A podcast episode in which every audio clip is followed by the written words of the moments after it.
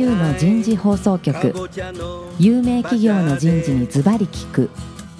年間約500社を訪問し続けている人事のスペシャリストでありシンガーソングライターとしても活躍する楠田優が有名企業の人事を招いて企業が抱える課題や実際の事例を紹介しながら解決策を模索していきます。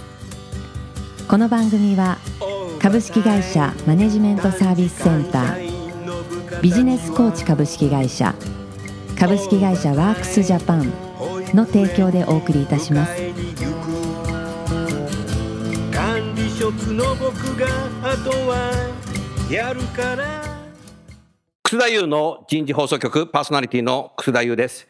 今日は最終回第1回から進めているテーマ、採用自由化時代における学生大学の変化と活動になります。今日の最終回のテーマは、これから求められる企業と学生のパイプラインとしての役割とはになります。早速ですがゲストの方をご紹介いたしましょう。学習院大学キャリアセンター担当事務長の段野武さんです。段野さん、今日もどうぞよろしくお願いします。よろしくお願いいたします。続きまして、明治大学就職キャリア支援センター生田キャンパスの滝明俊さんです。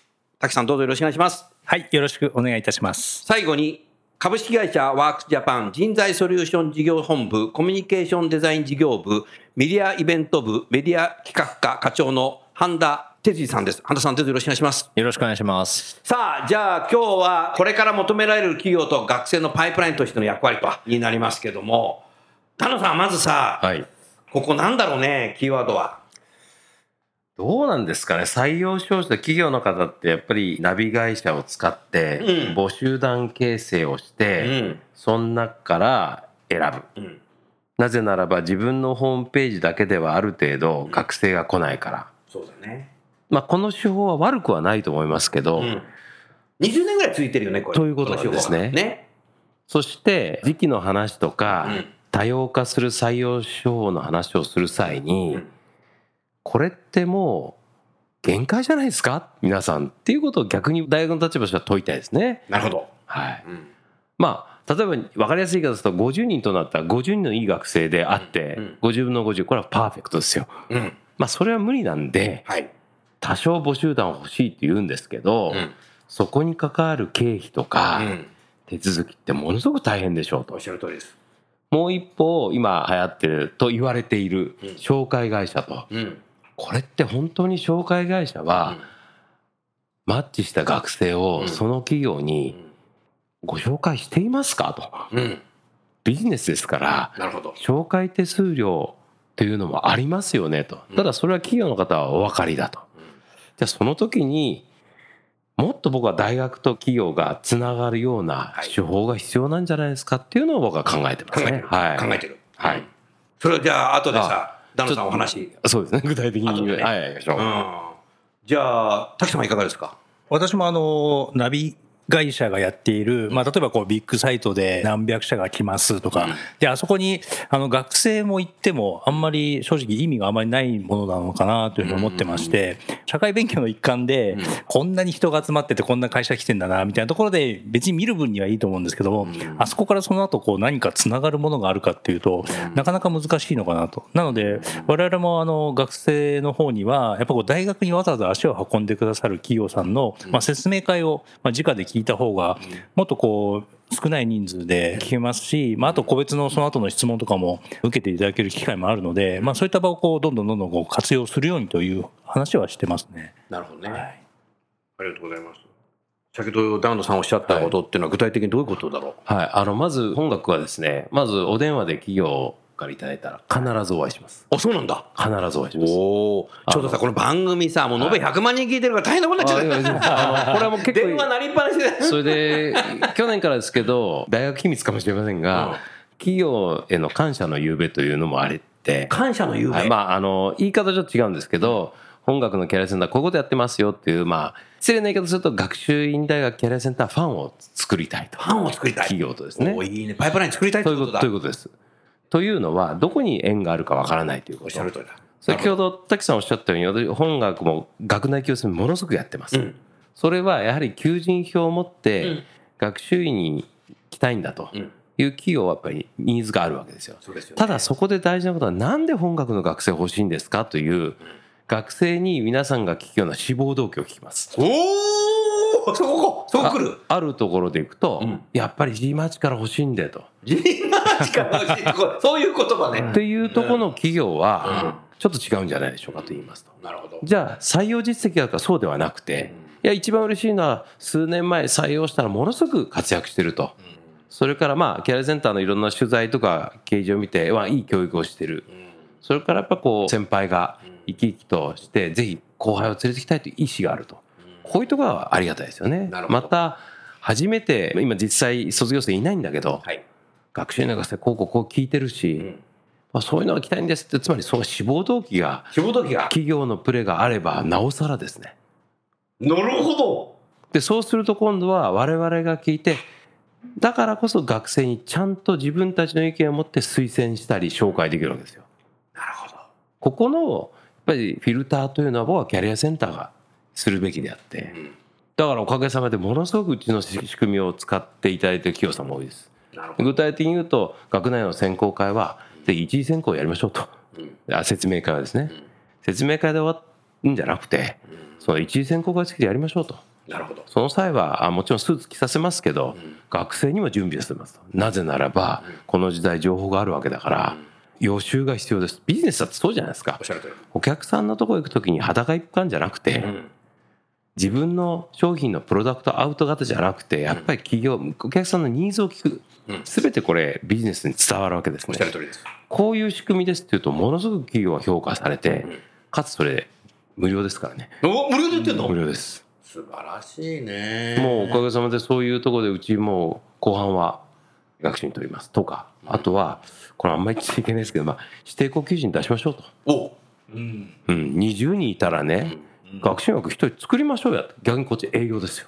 なるほどそして口パコッと開けとけばいいですと。キャリアセンターで私が例えば楠田さん組んでこういうとこですと、うん。でこういうとこはいいと思うけど、ここは御社で見てくださいっていう、つまり採話が用それるんですよ彼はみたいな。でそこもいいと思います見てくださいみたいな。笑いすぎちゃう。でいうと笑いすぎちゃったよもうっていうたくさん一人で笑ってたよ。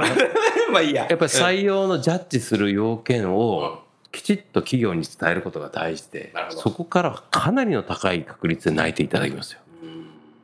それはさ神田さんさ、企業の採用担当とさキャリアセンターのさパイプラインがさ質が高くなるよな、ですね、うん。お互いにね、はい。お互いに質を高くしようとしてるよ、間違いないですね。うん。それはすごいね、はいで一方でこういう大学さん増えられちゃうと我々あのもう商売上がったりしちゃってる冗談ですけどねみたいな。でも素晴らしい取り組みだと思います。今日たまたま G マーチだけど G マーチやっぱすげえなすごいですね。すごいな。たくちゃん今の話聞いてどうですか？効率よくやるっていうとあれなんですけども、はい。企業のやっぱ人事の方によっては、うん。例えば終盤ですよね、うん。まあ、あとこう何名か必要な時に誰かいい学生がいたらちょっと紹介してくれるみたいな。で私もそんなにいっぱいあるわけじゃないんですけどもとりあえず推薦したらん。1時2時ぐらいまではこう通していただいてっていうようなところがあったりだとか、うん。まあなんでしょうねこ明の確にそうですよ。一次面接免除するって言っていただくと、これは学生にとってプライオリティ高い。そうですよね。間違いないです。ねねはい。でこれがだから学生とキャリアセンターとの信頼関係で。本当だね。でこういうので採用した2年前の学生が OB として来て、うん。一丁前に企業説明会するわけですよ OB ずらして。珍しいでもその姿見てると、ああよかったなと。あそっか。でその OB が就活生に、うん。やっぱこういい会社だよということで、僕もこの仕組みで内定取ったんだよっていうのとやっぱいろんな意味でいいスパイラルが生まれるわけですね。完全パートがパイプラインができてんだよね。はい。なりますね。わかりますね。なるほどね同じように実は保護者にもパイプラインが必要だと思ってて。保護者？はい、うん。ちょっと話聞かせて。これやっぱり情報過多の時代でもありますし、はい。これはどのが大学もそうですけどやっぱり保護者の意見を、うん。いい意味で悪い意味でも聞いちゃう。聞く、うん。学生が、うんそういう人材像もあります。子供がね。はい。うん。一方でやばいな僕のこと僕うん。僕のこと言われてるな。まあいいや。で一方でやっぱり保護者も心配なんで こういう時代だから。っよダンさん。ていうことがあったんで、ううんちは必ずこれも保護者の学習院大学キャリアセンターファンを作りたいということと安心してね任せてほしいと、うん。それと学生も企業も今本当に変化が激しいですと。はい保護者も自分の時代はこうだったとか、うん何その会社知らないの？なんていうことが、実は就活生のストレスになってるという現実を伝えてます。なるよねはい。もう紙の時代だったわけですよ。だほぼ同じ世代の保護者ですからね。うんだって保護者は採用担当者じゃないし、ないいや、経験したことないし、人事じゃなかったらなおさら分かんない。企業のことはね。どんなことを言うかっていうと、これも僕の話はもちろんそうですけど、うちはやっぱり4年生卒業する際に、自分の親にでやってよかったこと、うんそして悪かったこと、うんそして3年生の親へのメッセージ、その3つをきちっとメールで僕にくれるわけですよ。なるほど。これもう全部そのままをお伝えするわけですよ。これはどんな就職会社のうん格論、あの、総論じゃなくて格論で言いますよ。格論で言う。これ聞くと涙出るぐらいですよ。うんでもまあ、あえて言うと、まあ、他の大学とは比較しませんけど、うちの保護者の方はすごくやっぱり思いがあるのは OK ですと。私も親ですと。あ、なるほど。親でしたからね。でも、その子供の50年後の人生、保証できませんよねと。親いませんね、もう。う。うんんあるいはそのちょっと短い30年後だって、次世代の日本を担うのは彼らですよと。本当だよね。そのビジネスまで親が介入していいですかと。もし介入して私の言うことしなさいって言ったら社長の息子しかないですと。そういうことか。そういうことなんですおっしゃる通りだね。うん。ただ正しいね、それはね。うんでやっぱり夫婦来た時に、その瞬間はやっぱ夫婦で役割違うんだから、うん役割分担しましょうと。なるほど。でこれキャリア教育でもあって親にあの学生にも言ってます。例えばあの娘が持つね女子学生に就活するとお父さん偉いと思わねえかと思いますと。30年後だから感謝せえよと。なるほど。お父さんと一緒に入った風呂なんか入れないって水の中抜いちゃダメだと。いやそういう話をすると親納得するわけですあーそういうところの方が言いますよとあそういうことだよね。うんだね。だから夏夏休み3年夏にはお酒でも飲んでみないいからお父さんお母さんともう一番近い OB 訪問ですからね。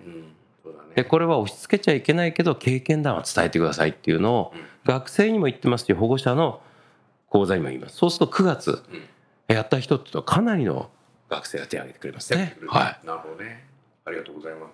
たくさん明治大学さんもほ保護者あなんかえーやってるんですか？とまあ、ちょうど今回ってるんですけど、はい。5月の下旬から7月の上旬にかけて、うん。北は北海道から南は沖縄まで、おお。全国に57地区に父母会というものがありまして、父母会があるの、はい、そこ全部回ります。回るの？はいほ北海道だけで、えー、と函館、札幌、帯広、えー旭川と4泊5日かけて。全国区だね。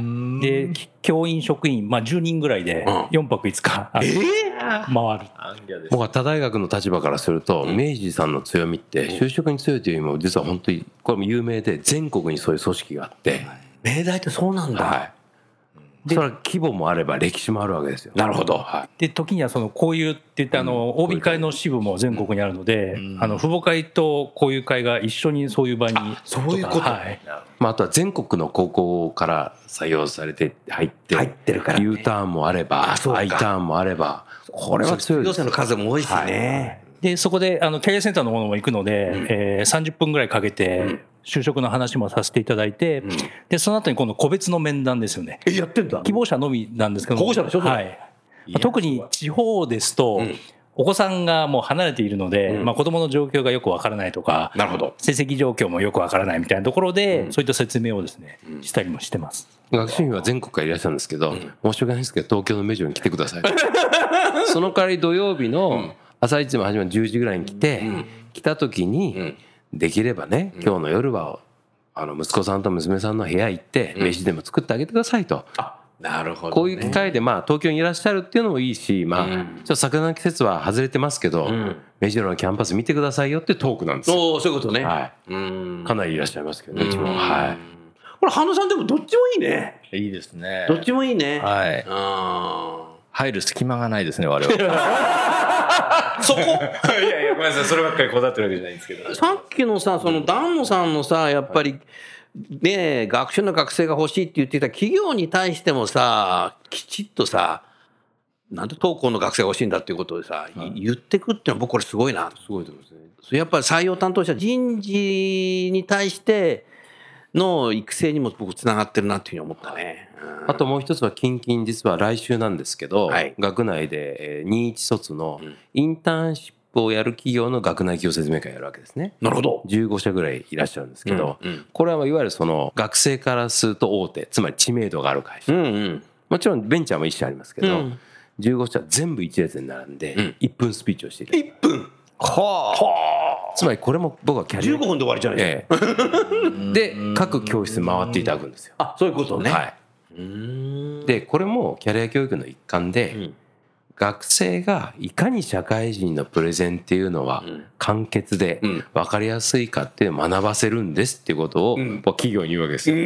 一番緊張してるの企業の人生間違いないですね。やめてお願い。とか言ってそれは間違い。ない。で、さらすもうさ、学習院はすげえなと、丹野さんはもうさ、学生に対してもさ、きちっと個別に接してさ、保護者に対してもきちっと接してさ、企業の人事もやって、360度じゃ。つまりそうい。うことなんですよ。うんこの熱意は学ぶね、滝さん。もうい。ろんな我々としてはステークホルダー先がい。らっしゃるんですね。あそうい。うことだね。うん、別に学生だけじゃない保護者だけ企業だけじゃないけどやっぱり社会に対してどういうふうにやるのかっていうのは大事だと思うのでうん。これ面白いのは1番バッターも嫌ですと嫌だね。ただ15番バッターももっと嫌ですとなるほどね。15番バッター嫌だな。でももちろんその終わったら3番ぐらいが一番いいんじゃないええ終わ 終わったら言ってくださいねというようになりますけど、うん効率性だけど、うん僕は学生にいいかと人のプレゼンを聞くのはすごく大事だとおっしゃる通りだ。でそれはやっぱ聞く姿勢が大事で、うんその後自分の考えをまとめて相手に伝えるこれも全てのあの対話のダイアログの原点だと。もう学習院のそれにはさもう一軍を出さなきゃダメだね。ねとりあえず行ってこいのやつじゃダメだね。だから企業もあ失礼学生も比較できるわけですよ。本当だよね。もちろんその知名度がある会社ですから、うん行きたいとこありますけど、へえこんなことやってるんだからうん。すごいねっていう人もいれば、うんえーいまいちっていうのもあれば、何言ってるか分かんねえみたいいな。やありますよ。そうするとサンドイッチマンじゃないよ。そうすると例えば業界によって言われるんじゃない？いろんないろんな業界がありますから行きたくないなって業界もあるときに、うん僕は知らない業界から行けって言ってるわけですよ。なるほど。だ知ってる例えば金融なんかはまた行くだろうと。せっかく大学来ている時に知らない業界の話聞いたら面白いぞと。そうすると知らない業界は結構面白いねっていう発見にもなるわけですね。はい。まあねでもさあの人間って外発的な動機づけから自分の考えって変わると思うんだよね。うんうんはいでこれは特にさ耳で聞いた瞬間とか目で見た瞬間だと思うんだうんこれ両方あったらさ目と耳が両方プレゼントはそれ両方だからそういうことです。そこでさ全くねこの業界興味なかったけどもこの人プレゼンうまいし会社の説明うまいしみたいなはそこで変わるよね。人間っていうのは外発的な動機づけで考え方って変わってくるので僕もだって今日の番組聞いててさ変わったもんだって。い。いやうちうちでも年間500回ぐらいイベントをさせていただいてるんですけど、こうやってんやっぱりそこに人事の方々が来てうん。さまざまプレゼンをされますと。で運営サイドで聞いてるじゃないですか。でやっぱりキラキラしてない大人のプレゼンは、学生もさっきの居眠りしちゃうじゃないけど、最悪そういうことはやっぱり起きていて、なるほど。でなかなかそこらがでもお客様であるがゆえですね、うん。えー熱心な人事さんは終わった後にどうでした？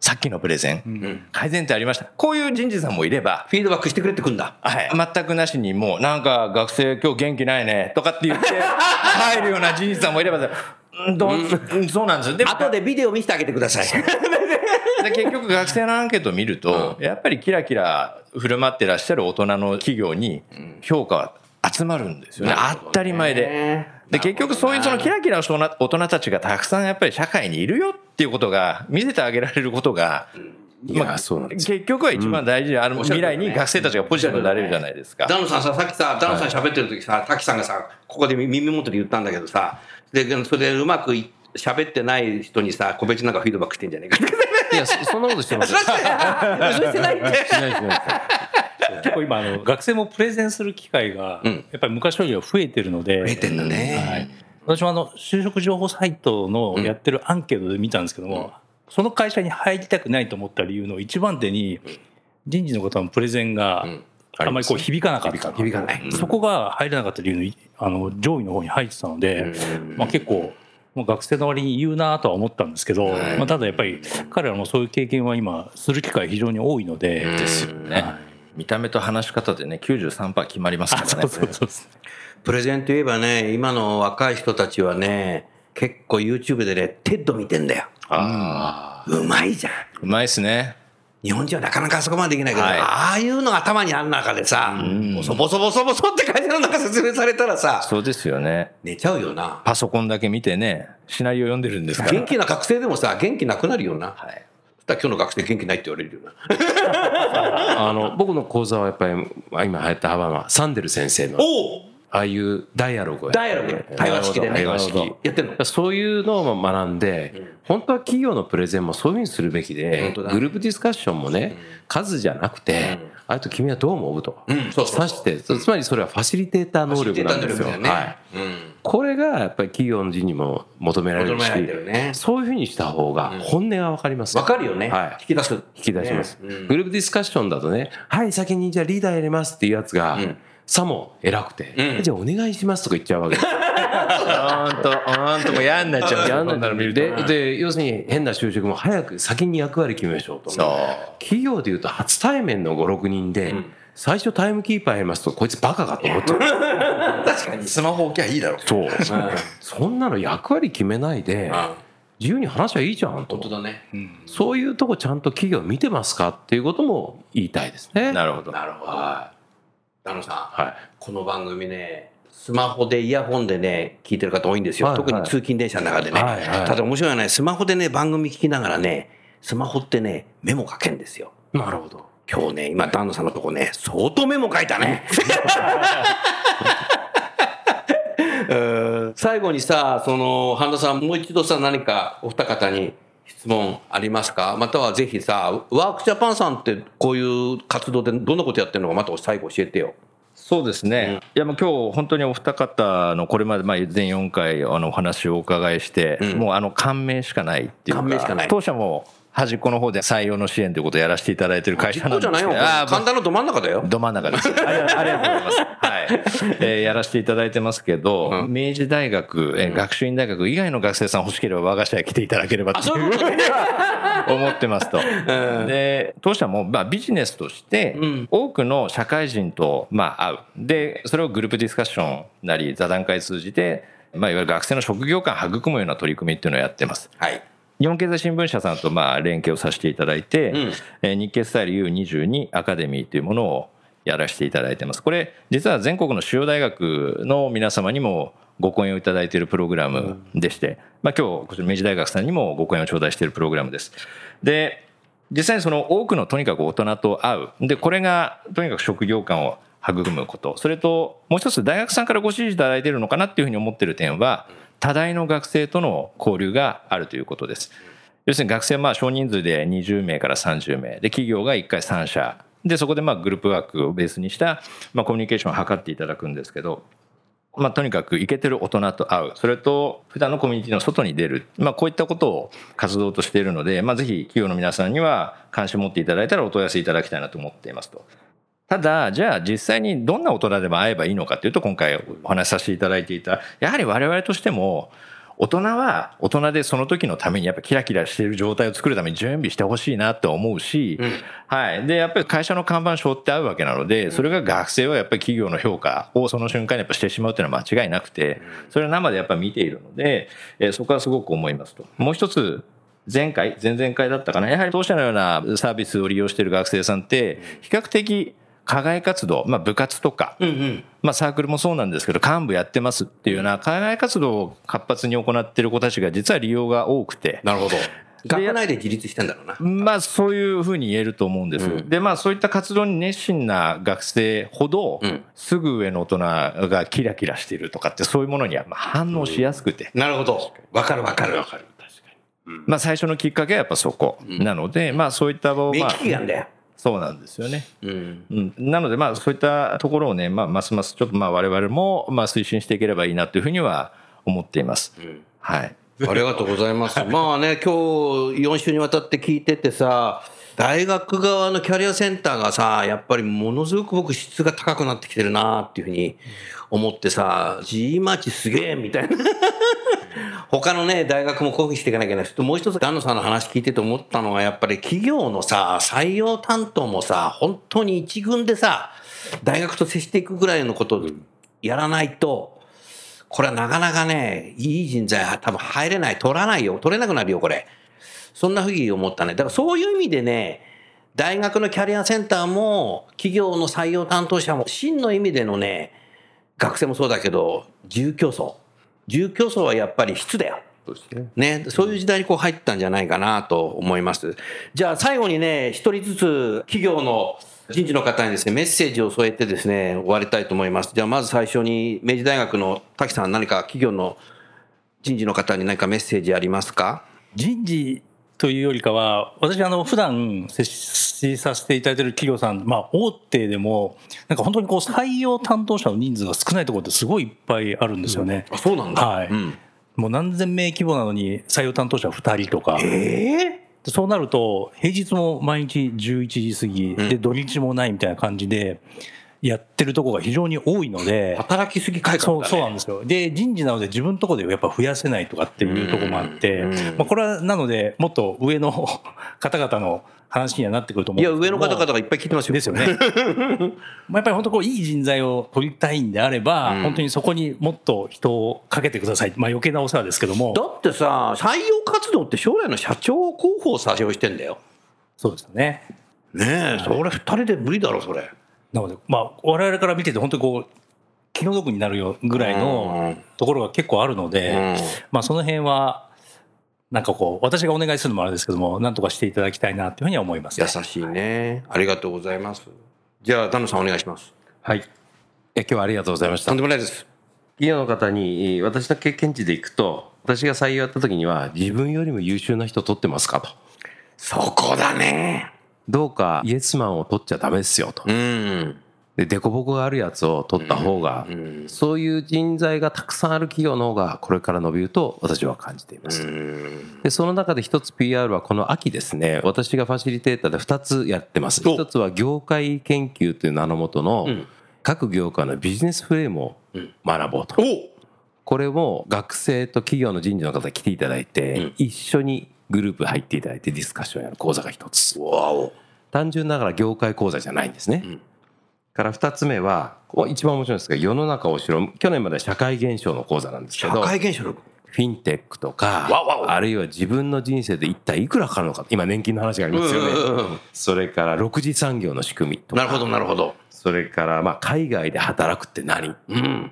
まあ、こんなような、これから社会に出るときに必ずぶち当たるうん。テーマを、これも企業の方とうん学生の方、一緒にグループになっていただいて、あの、それはいいね。これはですね、実は日経新聞さんにも毎回資料を出していただいて、これも私ファシリティます。学生時代が将来そこの会社のさ、はい今のところ牽引するリーダーになっていくわけなので。そうですよね。それやっていかないとね。はい。っていうような講座をしてるので、ぜひまた学習院大学の学生をよろしくお願いしたいなとそういうことね。いつでもキャリアセンターにお電話いただければ必ずお会いしますということをメッセージに添えて終わりたいと思ってます。ありがとうございました。ありがとうございます。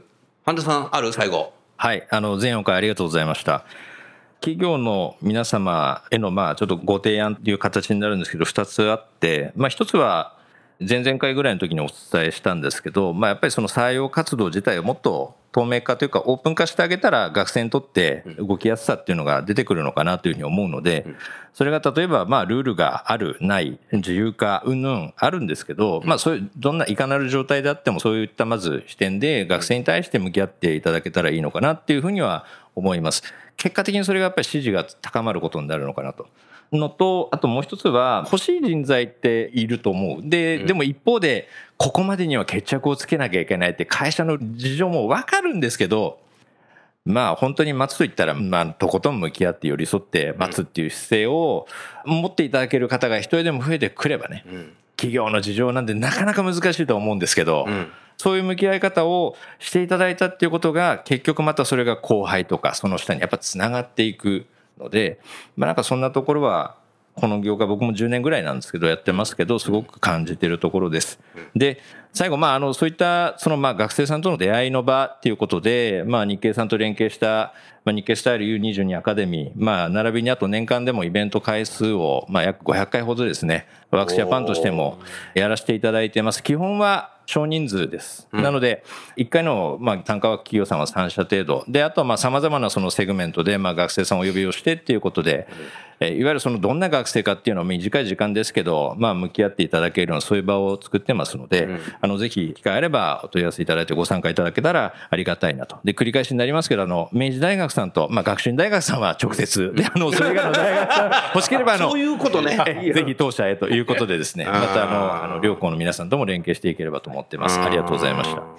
今日ね、4回、4週聞いていて、すごく僕自身が思った感想としては、日本は天然資源がないから人的資源ということでね、戦後ずっとね、品質のいいものをね、製造してきてね、世界で販売してるけども、やっぱり人的資源も大学の中でいい資源をね、開発してんだなっていうことが改めて分かったね。ですからやっぱり企業側も本当に質のいい学生を、質のいい大学のキャリアセンターとやっぱりパイプラインを作って、本音でやっぱりね、議論しながらね、プレゼンもきちっと質の高いプレゼンができるようにしてですね、いい学生を作っていく、取っていくっていうパイプラインをしていけばいいなというふうに思いました。ですから、募集団を増やすっていうことではないなっていうことも本当によく分かったかなというふうに、そんなふうに思います。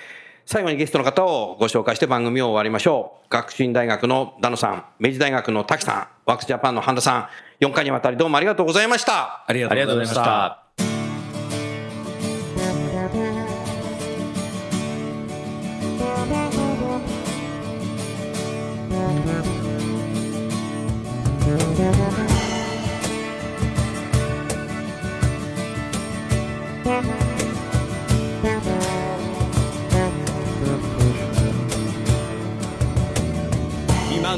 今日のお話はいかがでしたか？楠田祐の「ザ・タイムズ・ウィル・チェンジ時代は変えられる」とともにエンディングといたします。この番組は日本最大級の人事ポータルサイト HR プロのウェブサイトからもお聞きいただくことができます。HR プロでは人事領域に役立つさまざまな情報を提供しています。ご興味がある方はウェブサイトをご覧ください。この番組は企業の人材戦略人材育成のプロフェッショナルカンパニー株式会社マネジメントサービスセンター人と組織の生産性を高めるビジネスコーチ株式会社企業の人材採用支援キャリア支援を通じて人と企業の持続的な成長と価値創造に貢献する株式会社ワークスジャパン。の提供でお送りいたしました。それでは来週もお楽しみに。みんなで変えよう。できない理由を述べている場合ではない。